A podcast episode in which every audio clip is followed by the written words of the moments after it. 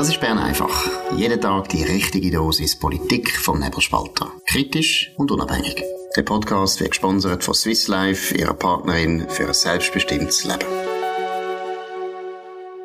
Das ist die Ausgabe vom 27. April 2023. Dominik Feusi und Markus Somm.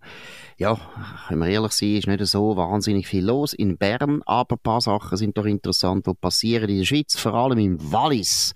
Da sind Zustände also wirklich ganz, ganz schlimme. Um was geht's, Dominik? Ja, es zieht der Abstimmungskampf über das Klimaschutzgesetz auf. Ich rede auch heute Abend im Feusi Federal mit dem Gerhard Pfister darüber. Ähm, und eine Frage, die dort bewegt ist, ja, was passiert eigentlich im Moment? Was kostet uns der Klimawandel? Befürworter behauptet, dass äh, wenn man nichts mich, dann kostet es mehr, als wenn man etwas mich. Und wenn man dann nachfragt, äh, dann kommt eben nicht viel, weil es gibt eigentlich keine gescheite Untersuchung dazu. Und jetzt aber hat man die gemacht im Wallis, und zwar der Roberto Schmidt, Staatsrat, äh, CSP, christlich sozial, früher Nationalrat, das ist der, wo die äh, berühmte Motion sich hat schreiben lassen vom Roger Nordmann von der SP zum Atomausstieg nach Fukushima. Also er hat schon einen Tolk auf dem Rheinheft. Er hat berechnet, was der Klimawandel allein im Kanton Wallis kostet und kommt auf 250 Millionen Franken, Walliser Franken pro Jahr. Gut, also angesichts der Tatsache, dass ja der Wallis ein Kanton ist, wo alles selber tut erarbeiten und überhaupt kein, überhaupt kein Nettoempfänger ist, ist ja uns das eigentlich gleich. Nein, nein, ist klar, also Wallis ist einer der wichtigen Nettoempfänger. Sie sagen dann immer, es hat mit den Bergen zu tun, aber wer Berge hat, hat halt auch Frostschäden und ab und zu Lawinen, Niedergänge und ich glaube, das ist schon zur Zeit vom Stockhalper der Fall gewesen, ob jetzt das wirklich alles mit mit dem Klimawandel zu tun hat. Naja, aber der Punkt ist schon, was du vorher gesagt hast, es gibt wirklich, und das ist jetzt nicht polemisch und auch nicht ironisch, ich meine, es gibt wirklich keine vernünftigen Untersuchungen über die Kosten, was auch nicht so überraschend ist, weil es sind ja, da muss man auch wieder einfach den Leuten immer wieder sagen, es sind Computerberechnungen, wo uns die Prognosen geben. Jetzt kann man darüber reden, wie genau sind sie, wie nicht genau, das ist eine lange, lange epische Debatte, aber weil halt das alles Modellrechnungen sind, sind an die Schäden sehr, sehr schwierig zum Berechnen. Und was auch noch ein Punkt ist, wo halt den Leuten auch nicht klar ist, jeder Wetterschaden, das ist ganz wichtig, unabhängig vom Klimawandel, ist heute sowieso viel teurer, als er noch vor 10 Jahren war, oder vor 20 oder vor 30 Jahren. Das hat zu tun mit dem wachsenden Wohlstand. Das heißt, obwohl man vielleicht früher äh, recht wie Naturkatastrophen gehabt hat, zum Teil sogar schlimmere, als wir jetzt haben, sind die Schäden weniger groß gewesen, weil heute, eben zum Beispiel nehmen wir das Wallis, Wallis ist ja alles vollgebaut und praktisch jede Naturkatastrophe tut natürlich da sehr grosse Schäden hinterlassen. Aber wie gesagt, im Prinzip ist es eine Fantasiezahl und wie du gesagt hast, es ist Wahlkampf oder besser gesagt Abstimmungskampf. Der Roberto Schmidt hat wahrscheinlich da auch wieder eine Studie zitiert, wo der Roger Nordmann für ihn verfasst hat. In zwei Nicht einmal. In zwei Stunden. Nicht einmal. Ich, ich tue gerne ich tue gerne nachliefern, oder, wie er auf die Zahl kommt. Er ist nämlich Finanz- und Energieminister in, der Freien Republik äh, Wallis.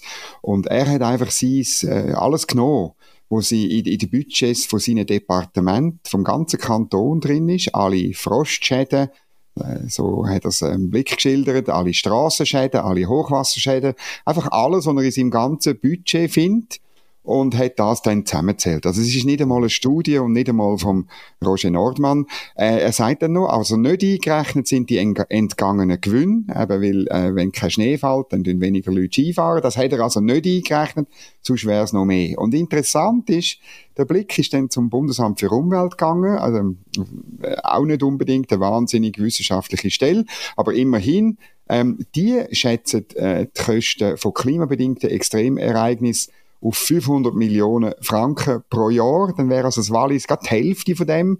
Man sieht, wie schwierig die, oder wie, wie, wie durchgeknallt die Berechnung ist. Ähm, es, äh, das Portemonnaie leidet auch, wenn im Sommer Fische sterben, wenn weniger Strom produziert werden können oder es zu Bergstürzen kommen. Oder man tut einfach alles auf den Klimawandel rechnen. Und da kommt wohltuend kommt noch äh, eine Dame ähm, vom Schweizerischen Bauernverband, oder? Weil dort hat man sich sicher erhofft, dass noch größere Beträge rauskommen. Und die sagt dann, die Erträge der Bäuerinnen und Bauern unterscheiden sich von Jahr zu Jahr. Wie viel von diesen Unterschieden auf den Klimawandel zurückzuführen ist, äh, sind, Entschuldigung, scheint mir äußerst schwierig zu berechnen. Danke vielmals, Sandra Helfenstein, die äh, Stimme vom Tag, die vernünftige, saubere Stimme, wo sagt, was Sache ist. Genau. Aber gleichzeitig ist es sowieso eine gute Nachricht, weil es natürlich schon zeigt, dass die Leute, die eben der Meinung sind, die Klimakatastrophe ist ganz schlimm und sie steht gerade bevor, dass die eigentlich immer müssen, mühsam alle angeblichen Belege zusammenkratzen, oder? Wenn sie so klar wäre. Wenn die Leute eben wirklich eindeutig gesagt ja, es ist jetzt 5 Grad wärmer geworden, ja, wir haben gar keinen Schnee mehr, ja, es gibt wirklich eine Naturkatastrophe nach der anderen, dann müsste man ja nicht die ganze Zeit so berichten. Man müsste nicht so die ganze Zeit Fantasierechnungen bringen. Es müsste nicht in den Medien jede kalte Wetter und jedes warme Wetter und jedes Regenfall und so weiter so sofort umdeutet werden als Beleg für den Klimawandel, weil es wäre der Bevölkerung eigentlich klar. Also es zeigt, es zeigt eben eigentlich, dass die Klimakatastrophe so schlimm eben nicht kann sein. Jetzt kann man sagen, ja, in 50 Jahren ist sie dann schlimm. Ja, ja, vielleicht schon. Aber das ist ja der Punkt von der Prognose. Wir sind letzte, letzte Woche sind wir wandern und die Prognosen für Engadin haben alle nicht gestimmt. Will nichts sagen. Will gar nichts sagen. Vielleicht stimmen ja alle die Modellrechnungen, die im Jahr 2043 uns genau sagen, was für eine Temperatur wir im hintersten Krachen vom Wallis haben und wie viele Lawinen dann von dem ausgelöst werden. Aber es ist wirklich, Zukunft ist eben immer relativ schwierig vorauszusehen. Es gibt Leute, die es besser kennen, andere nicht. Wie gesagt, es ist einfach so, und das ist nicht polemisch, es sind alles Modellrechnungen und die Schäden, die angeblichen Schäden von der Klimakatastrophe sind eben nicht so einfach sichtbar und das ist der Grund, warum die die ganze Zeit müssen übertreiben, überziehen müssen und einfach Schrott müssen erzählen. Und der Roberto Schmidt, der ist uns ja schon so lange nur negativ aufgefallen. Ein Mensch, der im Parlament ist für eine Partei wie die CVP und nicht einmal kann Anträge, die historische Anträge sind, selber schreiben, der sollte eigentlich austreten, der sollte nicht mehr Politiker sein, der sollte zurücktreten als Stadtrat und er soll heimgehen. Vielleicht könnte er mal Lawinenverbauungen aufbauen oder er könnte ein Schöfli hüten. Das kann er wahrscheinlich besser als irgendwelche Politiken machen. Gut, wir gehen zum nächsten Thema, Interpharma. Interpharma ist der wichtigste Verband, Interessenverband von der schweizerischen forschenden Industrie, Pharmaindustrie, ganz ein wichtiger Verband, ein einflussreicher Verband, völlig zu Recht. Pharmaindustrie ist die größte, und zwar bei weitem die größte Exportindustrie von der Schweiz. Aber leider müssen wir jetzt auch wieder sagen, die Pharmaindustrie vertritt sehr viele Sachen richtig und gut und so weiter. Das unterstützen wir. Aber sie sind auf dem Europa auch sind sie einfach blind. Das ist eine Ansammlung von Euroturbos. Wir wissen nicht warum. Neueste, neueste äh, Pressemitteilung von der Interpharma zeigt das ein bisschen, das Dilemma, das sie haben. Dominik, geht's? Genau, es ist eben ein Dilemma und ich merke, ähm, oder zumindest habe ich die Hoffnung, dass sie nicht mehr ganz so blind sind. Sie haben nämlich gemeldet, das ist eine Meldung von gestern, die wir nachtragen dass die EU ihre Arzneimittelvorschriften überarbeitet und dass das natürlich Auswirkungen hat auf die Schweiz, ist klar. Ähm, und ähm, sie einerseits sagen, das wird ganz, ganz schwierig, dass man dann, äh, die Schweiz muss das sozusagen nachvollziehen, damit sie weiterhin die äh, sogenannten Konformitätsbewertungen gleich sind und gegenseitig anerkannt werden. Und sie befürchtet, dass das äh, nicht gemacht wird von der EU, weil, du erinnerst dich, im MedTech-Bereich hat das die EU nicht gemacht, obwohl wir die Regulierung im MedTech-Bereich nachvollzogen haben, Kostenpunkt 625 Millionen Franken pro Jahr also mehr als doppelt so viel als der Klimawandel im Wallis. Nein, ähm, es wird, das wird wahnsinnig teuer und die EU weigert sich, weil wir uns nicht politisch-juristisch anbinden mit einem Rahmenabkommen 1.0 oder 2.0. Das befürchtet ähm, die Interpharma jetzt, aber interessant ist dann, was es heißt. Oder wir sollen wir sollen die Sachen übernehmen, wo gut sind. Wir müssen die Sachen prüfen und insbesondere die Sachen übernehmen, ich zitiere, welche auch zur Verbesserung der Attraktivität des Standortes Schweiz tauglich sind, ähm, gut, sind wir auch der Meinung, machen wir. Und dann kommt ein interessanter Satz. Elemente, ich zitiere wieder aus der Medienmitteilung, Elemente, die schädliche Auswirkungen auf die Innovationskraft des Standortes haben könnten, sollte die Schweiz auf keinen Fall übernehmen und sich stattdessen einen Wettbewerbsvorteil schaffen. Mm. Ein großartiger Satz, weil mm. genau um das geht's ja. Mm. Wir sollen nicht alles, was Brüssel tagtäglich in Sinn kommt, nachvollziehen, weil das für die Schweiz, wo ein globales und nicht nur europhiles Land viele Wettbewerbsnachteile wird haben. Und das ist wirklich wichtig, dass man nicht alles mitmacht, vor allem der Bullshit nicht, der von Brüssel kommt, sondern dass man genau schaut, was Sinn macht und was nicht. Und vielleicht müssen wir uns eben dann äh, damit begnügen, dass wir nicht mehr einen privilegierten Marktzugang haben, dass es ein bisschen Opportunitätskosten sind, vor allem dann, wenn die Opportunität, die Exportkosten viel kleiner sind als die Regulierungskosten von Brüssel. Die Abwägung muss man Kopfvertelle machen. Genau, wobei jetzt haben wir wieder geflucht, Dominik, das tun wir sofort wieder zurücknehmen. Wir tun es nicht rausschneiden, damit die Leute merken, dass wir auch nur Menschen sind, die Sünder sind vor dem Gott. Aber nein, es ist natürlich gar nicht, geht nicht. Aber es zeigt natürlich völlig gut die Schizophrenie auf, wo sehr viele Wirtschaftsverbände und auch sehr viele Wirtschaftsvertreter haben, aber lange nicht alle Unternehmer und lange nicht alle Manager, sehr viele Leute in der Wirtschaft sind sich dessen sehr bewusst dass natürlich der Erfolg von der Schweiz, und das kann man in den letzten 100 Jahren immer wieder zeigen, der Erfolg von der Schweiz ist häufig ein politischer, es ist ein regulatorischer Erfolg. Wir haben viele Sachen einfach nicht mitgemacht oder anders gemacht als viele von unseren Konkurrenten, viele von anderen Ländern, nicht nur in Europa, überall. Und der Standortvorteil, den kann man mit einem Rahmenabkommen nicht aufrechterhalten.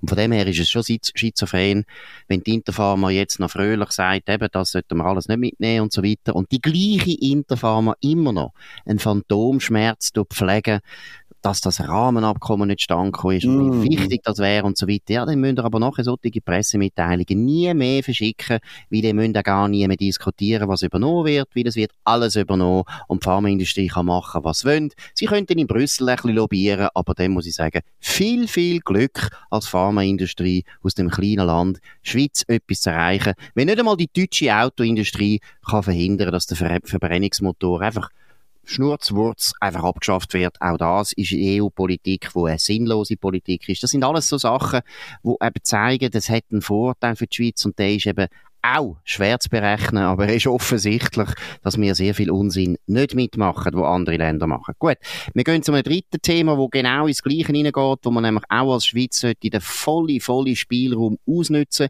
wo wir haben, dass wir nämlich nicht EU-Mitglied sind. Es geht um Zulassung von ausländischen Studenten, und zwar eben ausländische Studenten auch außerhalb vom EU-Raum. Chinesen, äh, Israelis, Inder, Japaner, intelligente Leute, die einem Leistungsprinzip total entsprechen, die gute Leute sind, die bei uns studieren, auf große, große Kosten. Und was machen wir mit denen? Viel von denen schicken wir zurück. Das hat man ändern. Dominik, um was geht's? Ja, man wollte erleichtern, dass eben Leute, die in der Schweiz studiert haben, dass die nachher einfacher eine Zulassung bekommen, um bei uns zu arbeiten. Du musst dir vorstellen, die Schweiz du und ich mit unseren Steuergeldern, wir finanzieren die Universitäten. Da hat es gescheite Leute, die eben, weil sie von irgendwo herkommen, müssen sich qualifizieren, damit sie überhaupt können studieren können. Wir zahlen dann ein Studium, ist je nach Studium nicht ganz günstig. Und nachher schicken wir die zum Land aus. Die müssen nachher gehen, damit sie irgendwo sonst ähm, ihre Firma gründen, äh, ihre Ingenieurwissen anwenden, ihre, ihre ökonomischen Prognosen machen und so weiter, ihre Management-Sachen weitermachen. Das ist komplett absurd und es hat an sich hat, äh, hat das Parlament den Bundesrat beauftragt, das, äh, das zu machen. Aber die staatspolitische Kommission vom Ständerat ist mit 8 zu 3 Stimmen bei einer Enthaltung jetzt auf die ausgeschaffte Vorlage äh, nicht eintreten. Das kommt noch in Rat im Sommer.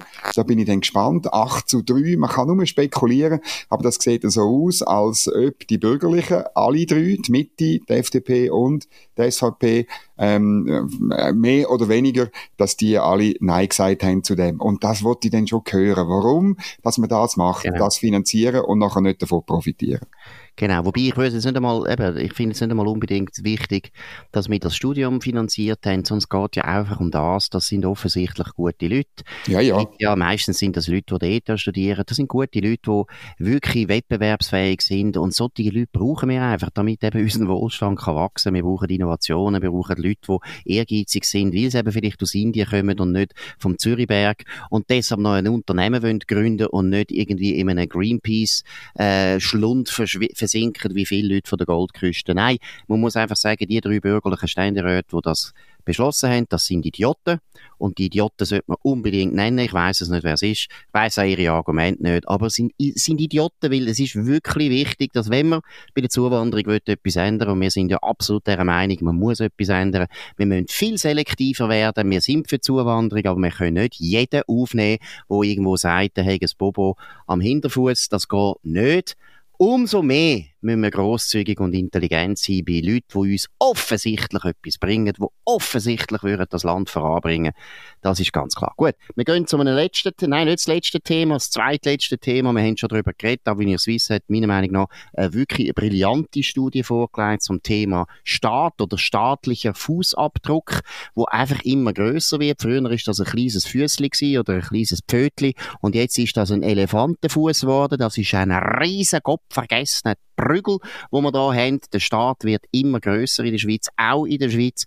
Und dort ist mir etwas aufgefallen, wo, wo ich finde, sollte uns sehr zu denken geben, vor allem unseren Bildungspolitiker, dass nämlich die Zahl von den Leuten, die tätig sind, und ich rede jetzt immer von Vollzeitstellen, nicht von Teilzeit, Vollzeitstellen, die Zahl der Vollzeitstellen im Bildungssektor hat viel, viel stärker zugenommen als die Studenten oder die Schüler. Also mit dem zeigt sich ja dass eben das, was wir häufig, und wir haben es selber auch erfahren mit unseren Kindern in der Schule, dass immer mehr Lehrer und Logopäden und Legastheniker, nein, die nicht, sie sind ja meistens Kunden, ihr wisst, was ich meine, Sozialarbeiter, Therapeuten und so weiter, immer mehr Leute braucht es, um die gleiche Zahl von Studenten oder Schülern zu betreuen. Und eben, was auch noch pervers ist, das kommt in dieser, in dieser Studie auch raus, dass die Betreuungs-, also Betreuungsquote wird nicht besser. Man kann dann nicht sagen, ja, dafür hat jeder Schüler jetzt drei Lehrpersonen, wie man das heute ja sagt, äh, auf, auf, auf ihn zuschauen. Nein, im Gegenteil, die Bürokratie, die Bildungsbürokratie ist einfach gewachsen.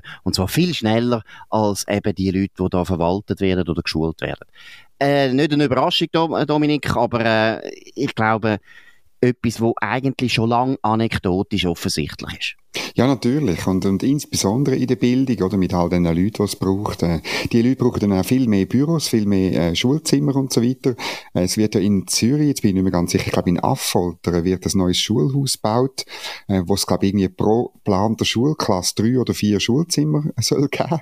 Oder weißt du, das ist einfach, das ist klar, das ist, äh, ja, der, der Staat breitet sich einfach so aus. Es bestätigt halt wieder die, das, was die grossen alten Liberalen gewusst haben, wenn der, wenn der Komplex unkontrolliert anfängt zu wachsen, dann nimmt das auch zu, das Wachstum. Es wird immer schlimmer. Die Zahl von diesen Leuten, ähm, ähm, wo das Geld erarbeitet für die anderen, wird immer kleiner. Ähm, das muss man auch noch mal erwähnen, oder? Es gibt, streng genug kannst du ja unterscheiden, netto zwischen Steuerzahler, Nettozahler und Netto-Steuerverdiener. Alle die 950.000, die da genannt sind, das ist netto, sind das Leute, die keine Steuern zahlen, sondern die ähm, Steuern verdienen. Und das ist ein zweiter Typ von Menschen in dem Land. Und dass der auch anders abstimmt an der Urne, anders wählt im Herbst, das ist mir auch klar. Gut, wobei man muss da sagen, eben, das ist aus meiner Sicht natürlich ein bisschen vulgär marxistische Annahme, die nicht immer stimmt, weil das Interessante ist ja, und das finde ich richtig, oder? Auch wenn ihr Swiss hat, zum Beispiel zu dem sogenannten öffentlichen Sektor, durchaus auch zum Beispiel die ganze Landwirtschaft dazugenommen, weil sie sagen, 47 Prozent der ganzen Einkünfte von unseren Bauern sind Subventionen vom Staat, also zahlt der andere Steuerzahler, und von dem her finde ich es richtig, dass man die auch zum öffentlichen Sektor zählt und trotzdem trotzdem ist es nicht so, dass Bauern immer im Prinzip für Staatsexpansion würden stimmen oder würden, weißt, der, ja, aber das ist die Ausnahme. Der, der, Kurzschluss, der Kurzschluss, dass ja, man ja. eben nur nach ökonomischem Interesse tut handeln und stimmen, stimmt ist nicht. Marxistisch. Das ist marxistisch. Es gibt auch kulturelle Gründe, es gibt auch Wertgründe, warum dass man so und so stimmt. Also, aber trotzdem bleibt es natürlich dabei, die 950.000 Leute, und auch da muss ich betonen, das ist eine Zahl, die ihr euch einfach mal merken, 950.000, das ist 23 Prozent von unseren ganzen Beschäftigten in dem Land, das ist schon ein Viertel fast von allen Beschäftigten, und das sind Vollzeitäquivalente. Das heißt, weil wir ja wissen, dass beim Staat viele Leute auch Teilzeit arbeiten, das sind noch viel, viel mehr Leute, die 950.000 sind also viel mehr, dann können wir die ganzen Familien noch dazu zählen, wo alle auch irgendwie dann verbunden sind mit den Leuten, die im Staat arbeiten. Das gibt dann schon schon ein riesen Hurenblock von Wählern, wo, ich mache jetzt auch die vulgäre genau. Situation, wo im Zweifelsfall eher für mehr Etatismus stimmen als fürs Gegenteil. Also es ist richtig ein, ein echtes Problem. Avenir Suisse hat da eine gute Studie gemacht, die sollte man jetzt noch ein bisschen mehr verbreiten. Vor allem sollte eben Avenir Suisse etwas, was wir Ihnen schon tausendmal gesagt haben, vielleicht auch noch Kurzformen machen, dass man eben das Kopfendeckel ein Mensch, der sonst noch arbeiten, Zeit hat, um das zu lesen. Ich habe die Studie ziemlich gut gelesen, das kostet ein paar Stunden. Das kann man nicht erwarten, dass ein normaler Arbeitnehmer, der eben in der Privatwirtschaft schafft und nicht im öffentlichen Sektor tätig ist, dass der das kann lesen.